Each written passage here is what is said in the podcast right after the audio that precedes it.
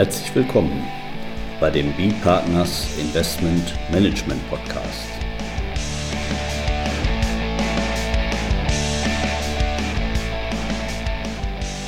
Immer wieder Mittwochs, kurzer Wochenrückblick, was in unserer Beratungspraxis besonders interessant war. Unser Thema heute: South Dakota versus Wayfair. Sales and Use Taxes, Steuerlasso Cross-Border. Heute zusammen mit Natalie Grenowitz und Christoph Ahrens und Carsten Bödecker. Ja, herzlich willkommen bei unserem weiteren Mittwochs-Podcast.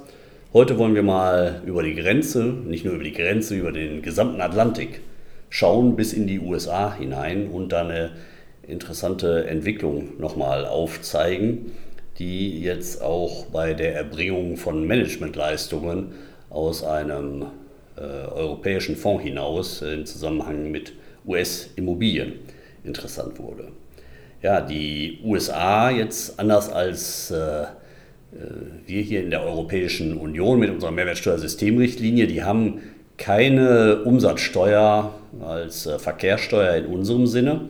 Es gibt dort aber eine sogenannte Sales and Use Tax. Und die wird jetzt auch zunehmend relevant werden, auch für die Investment Management Industrie, wenn nämlich irgendwie Managementleistungen, zum Beispiel in Bezug zu den USA stehen, in die USA erbracht werden, dann kann das durchaus einschlägig werden. Aber vielleicht zum, zum Einstieg nochmal, weil das ein komplett anderes System ist, nochmal so die Gegenüberstellung. Hm, Herr Arns, Sie bereiten sich ja gerade auf die Steuerberaterprüfung vor, genau. sozusagen. Und das ist ja ein Wissensstand, den erreicht man später nur noch schwer in seiner Breite.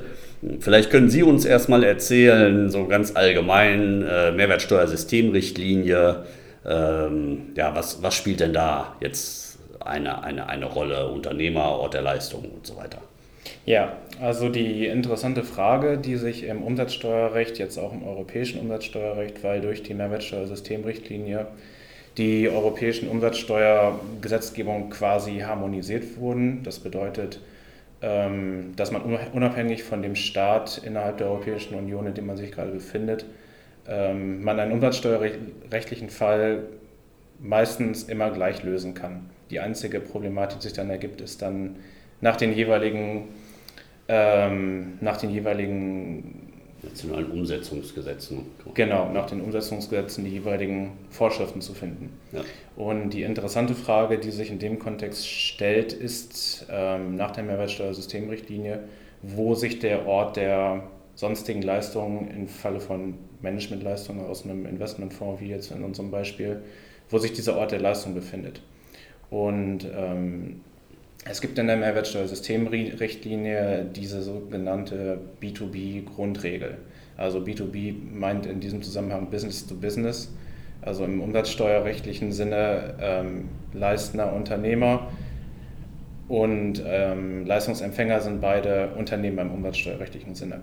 Und der Grundsatz danach lautet in der Regel, dass der Ort der sonstigen Leistung an dem Ort sich befindet, an dem der Unternehmer, der die Leistung erhält, seinen Sitz hat. Das bedeutet, ähm, bei einer sonstigen Leistung, wo beispielsweise aus Deutschland eine Leistung an einen Unternehmer in Luxemburg erbracht wird, ist der Ort der Leistung in Luxemburg, weil der Leistungsempfänger dort seinen Sitz hat.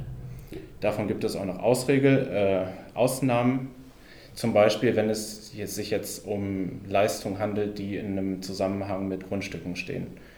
Da gibt es den Artikel 47 in der Mehrwertsteuersystemrichtlinie, der spricht davon, dass der Ort der Leistung abweichend von der B2B-Grundregel ähm, sich nicht an dem Sitz des, ähm, des Leistungsempfängers befindet, sondern an dem Ort, wenn es sich jetzt um eine grundstückbezogene Leistung handelt, an dem Ort, wo das jeweilige Grundstück sich befindet, wofür die Leistung erbracht wird. Das heißt, es kommt nach der Mehrwertsteuersystemrichtlinie, egal ob es sich jetzt um eine grundstückbezogene Leistung handelt oder um eine sonstige Leistung, die einfach so für einen anderen Unternehmer erbracht wird, es kommt nicht darauf an, wo der leistende Unternehmer an sich seinen Sitz hat, sondern letztendlich darauf, wo der Leistungsempfänger seinen Sitz hat. Oder auch, wo, wenn es jetzt um eine grundstückbezogene Leistung geht, wo sich das jeweilige Grundstück befindet. Ja, genau, das ist also ein ganz wichtiger Grundsatz. Äh, es kommt auf den Ort der Leistung an, also wo, es kommt genau. nicht darauf an, eben, wo ist jetzt der Unternehmer präsent. Und, und ja, da, das ist, äh, da wären wir, glaube ich, schon bei einem, einem wesentlichen Unterschied zu den USA. Ja, also in Amerika äh, war bis vor kurzem, bis 2018, ein ganz anderes System äh, äh, zu finden. Und zwar, wenn ein Bundesstaat eine Person, die nicht in dem Staat ansässig war, besteuern wollte, musste der Bundesstaat einen sogenannten Substantial Nexus vorweisen. Dieser Nexus wurde bis 2018 durch einen sogenannten äh, Physical Presence Test, also ein, eine physische Präsenz in dem Staat, erfüllt. Äh, in dem Fall, also wenn es ein, ein, ein Verkäufer von Möbeln außerhalb des Staates äh, Möbeln an einen Käufer innerhalb des Staates veräußert hat, wenn dieser Verkäufer weder Mitarbeiter noch ein Büro noch ein Warenlager äh, oder etwas ähnliches in dem Staat nicht hatte, konnte dieser Verkäufer auch nicht besteuert werden. In dem Fall äh, sahen die Gesetze eher vor, dass der Käufer dann diese Sales and Use Tax ähm, an das Finanzamt, an das jeweilige Finanzamt äh, weiterleitet, was in der Praxis nie passierte. Das war einfach äh, realitätsfern. Also, insbesondere bei uns jetzt Investmentmanagement-Industrie, wenn man also da eine, eine, eine, eine Leistung irgendwo, ähm, eine Dienstleistung erbracht hat, man aus Deutschland oder aus Luxemburg, äh, bezogen sagen wir, auf US-Immobilien oder was irgendwo äh, dort im Prinzip eine Leistung in die USA rein erbracht wurde. Solange man tatsächlich keine physische Präsenz hatte, so wie Sie das beschrieben haben, also kein mhm. Büro in den USA, zum Beispiel als den, den, den, vielleicht den, den Normalfall, hatte man da eigentlich mit der US Sales and Use Tax nichts zu tun. Nichts zu tun, nein. nein. Und ähm, dieses, dieser physische Präsenztest kommt aus zwei äh, Urteilen des US Supreme Courts, also des obersten Gerichtshofs. Eins aus den 60er Jahren, das andere aus den 90er Jahren. Ähm, einfach abgekürzt Bellas Hell, äh, Hess, tut mir leid, Bellas Hess und Quill. Ähm, alle beide, äh, es ging da, der Sachverhalt da war, ähm, Veräußerungen von, von Waren über einen Katalog, über einen Flyer, also vor der Ära Internet. Ähm, und da hat also der, der Fonds ein, eine physische Präsenz äh, verlangt. Aber äh, sehr viele Staaten entgingen dann halt große äh, Steuereinnahmen und irgendwann war South Dakota das Leid, diese, diese Steuereinnahmen zu verlieren. Die hatten nämlich auch keine Einkommensteuer und deshalb wollten sie jetzt diesen physischen Präsenztest mal testen. Und die haben deshalb in 2016 ein Gesetz erlassen und gemäß diesem Gesetz wurde auch ein sogenannter Out-of-State Seller, also ein, ein Veräußerer, der nicht im Staate ansässig ist, der aber äh, Waren in den Staat hinein verkaufte oder Dienstleistungen in den Staat hinein äh, äh, erbrachte, konnte äh, unterlag dann einer Steuerpflicht, also diese, diese Sales and Tax äh, einzubehalten und an das Finanzamt in South Dakota weiterzuleiten, wenn einer von zwei Grenzwerten überschritten wurde. Und zwar einmal, wenn über 100.000 äh, Bruttoeinnahmen äh, für, also für Warenveräußerungen und, und äh, Erbrach, Erbringung von Dienstleistern, äh, Dienstleistungen ähm, da waren oder äh, über 200, 200 Transaktionen. Und das wollte dieses Möbelhaus. Äh, genau, Wayfair, ja, Wayfair und zwei andere ähm, Parteien ähm, haben sich also dagegen gewehrt.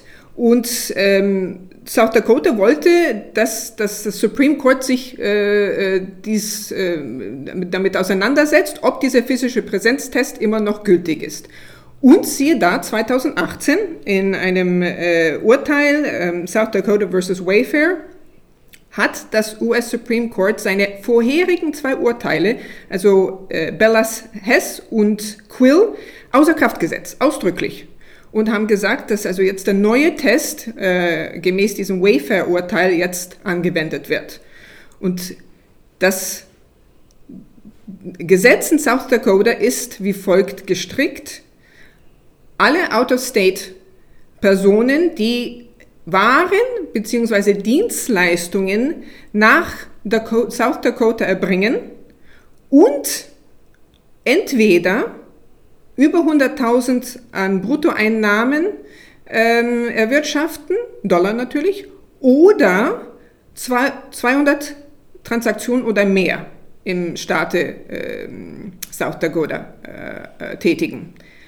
Unterliegen dann einer Pflicht, diese Sales und Use Tax einzubehalten und an das Finanzamt in South Dakota weiterzuleiten. Ja, also das, das bedeutet, wenn, wenn, wenn ich jetzt, also wenn, wenn Wayfair eine Pfanne äh, verkauft für äh, 100.000 Dollar, wird es wahrscheinlich geben, aber jetzt um das Beispiel einfach zu halten, nicht, dann, dann äh, würde das im Prinzip diese Sale and Use Tax für Wayfair, obwohl die jetzt mal in New Jersey oder jedenfalls irgendwo außerhalb von South Dakota ähm, ansässig sind, würde, die, äh, würde das auslösen. Mhm, oder, oder wenn die auch sag mal, 100 Pfannen äh, oder 1000 Pfannen. Ja, 1000 Pfannen würde es auslösen oder äh, eine Pfanne für 100.000 und 1 Cent. Ah, okay, wir müssen, ja. müssen also drüber liegen. Ja, genau. Und, und bei diesen 200 Transaktionen, da muss man also 200 Rechnungen, also zwei, 200 zwei und eine Pfanne mit 200 und einer Rechnung ja. würden also auch ausreichen. Ja. Das ist also, wenn jede, jede, jede von diesen äh, Ver Verkäufen als einzelne Transaktion gilt. Ja, ja jetzt, jetzt äh, hat also da jetzt äh, South Dakota äh, einen, Erfolg erzielt, also diese, diese mh, hm, alte Case Law, äh, das ist jetzt außer Kraft gesetzt. Äh, außer Kraft gesetzt, gilt das neue Urteil, sodass also im Prinzip diese, diese physische Präsenz äh, nicht mehr erforderlich ist. Die kann eben auch dann einfach über so ein Gesetz äh, über mhm. bestimmte hm, ja, Hürden, also wenn eine bestimmte Anzahl von, von Transaktionen oder einen bestimmten Wert, dann kann das eben äh, jetzt tatsächlich zu einer Sales and Use Tax ähm, führen. Jetzt ist das ja so, diese Sales and Use Tax, das hatten Sie mir vorher auch erklärt, das ist ja, jeder Bundesstaat hat da seine eigenen Regelungen. Mhm. Also ich kann mich noch daran erinnern, als ich in den USA war, wir sind extra damals irgendwann mal nach Delaware gefahren, um da Holzeisenbahnen für unser Kind zu kaufen. Da war also ein bisschen günstiger, weil in Delaware, äh, Delaware hat keine Sales and Use Tax. Ja. Ich glaube auch heute nicht. Aber die, diese, die, das hat, dieses Urteil hat doch eine starke Entwicklung ausgelöst. Also ja. ist jetzt nicht nur South Dakota das äh, neue Regelungen eingeführt hat. Nein, nein, sehr viele Staaten haben jetzt da sehr viel Aktivität äh, entwickelt. Äh, jeder äh, will jetzt auch äh, ein ähnliches Gesetz äh, erlassen. Und manche Staaten haben die schon und andere sind im Begriff, diese zu erlassen. Aber jeder macht so ein bisschen sein Ding, seine Fasson. Und zum Beispiel Louisiana ist den Weg wie South Dakota gegangen, also Waren und Dienstleistungen und die Grenzwerte sind über 100.000 Dollar beziehungsweise 200 Transaktionen. Aber Kalifornien und New York haben zum Beispiel einen äh, anderen Weg äh, eingeschlagen. Da fokussieren sie nur auf Waren, also keine Dienstleistungen und der Grenzwert ist eine halbe Million. In New York ist der zweite Grenzwert 100 Transaktionen und in Kalifornien ist der Grenzwert egal. Da, das wird gar nicht im, im Gesetz äh, erwähnt. Das heißt also, jeder, jeder Staat macht, äh, erlasst ähnliche Gesetze, aber da sind noch genügend Unterschiede zu den Gesetzen South Dakota, dass man wirklich äh, jeden Staat einzeln äh, überprüfen sollte und ähm, auch zum Beispiel, wie die äh, Einnahmen, basierend auf welchen Zahlen diese Einnahmen äh, berechnet werden müssen, sei es Bruttoeinnahmen, sei es äh, steuerliche Einnahmen. Also äh, ähm, das ist in jedem Staat auch äh, verschieden. Ja, jetzt vielleicht nochmal zu dem, zu dem Beispiel, was wir sagen wir, uns, äh, wie wir da jetzt auch zu diesem Thema gekommen sind. Ich werde jetzt also zum Beispiel, wie, wie wenn wir das jetzt mal so haben, dass jetzt ein AIFM oder sonst ja Asset Manager, wenn er jetzt Beratungsleistungen zum Beispiel im Zusammenhang mit US-Immobilien, was jetzt mal gegen die, die Veräußerung, also dass man diesen Nexus da hat. Nicht? Dann, dann wäre das jetzt erstmal in, innerhalb der Europäischen Union. Herr Arns, was, wie wäre da, was würde man sich angucken? Wir haben das da eben untersucht. Also wenn das, wenn da dieser, dieser Bezug ist äh, zu dieser US-Immobilie, ähm, nicht dieser besondere Belegenheitsort, Ja, also man würde nach europäischem Recht ähm, natürlich erstmal versuchen, nach dem Recht der jeweiligen Mitgliedstaaten zu, äh, zu lösen. Das dann auch mit der äh, Mehrwertsteuersystemrichtlinie zu vergleichen, dass man schaut, dass man, dass man diese, äh, diese Regelung, worauf diese einzelnen Regelungen in den Mitgliedstaaten letztendlich basieren, dass man da diese Grundlage findet und das auch ähm, vergleicht, weil es gibt ja auch noch diese Regelung, dass wenn es Unstimmigkeiten zwischen Umsetzung und der Mehrwertsteuersystemrichtlinie an sich gibt, dass die Mehrwertsteuersystemrichtlinie an sich überwiegt in ihrer, in ihrer Wertigkeit. Und da ist es halt wichtig, ähm, die, die Mehrwertsteuersystemrichtlinie würde jetzt zum Beispiel, wenn die, wenn die sagt, ja. jetzt da gibt es ja wahrscheinlich dann auch diese, diese besondere Regel mit, mit den Grundstücken, die wird ja auch, haben Sie auch angesprochen, die ist ja jetzt auch in der äh, Mehrwertsteuersystemrichtlinie, wenn man jetzt dazu kommt, dass hier irgendwie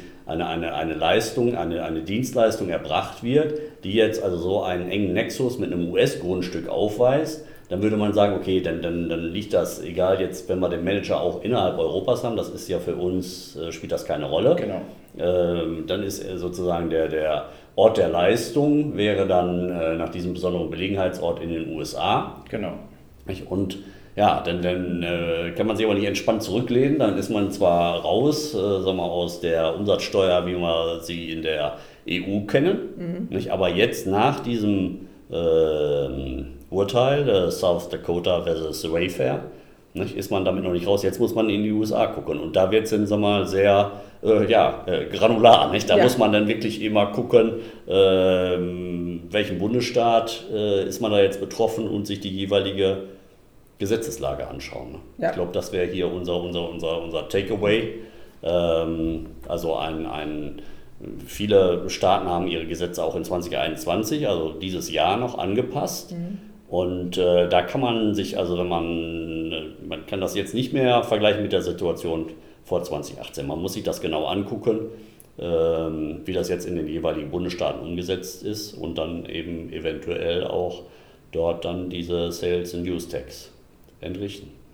Ja, das wäre jetzt unser Thema zu der Sales and Use Tax in den USA. Ich glaube, sonst sind wir durch. Nicht? Oder hat noch einer was hinzuzufügen? Ich gucke mal. Nein, sind wir. Ja, dann bedanken wir uns an der Stelle bei, bei unseren Zuhörern. Dann sagen äh, Tschüss, bis zum nächsten Mal. Tschüss. Bis zum nächsten Mal.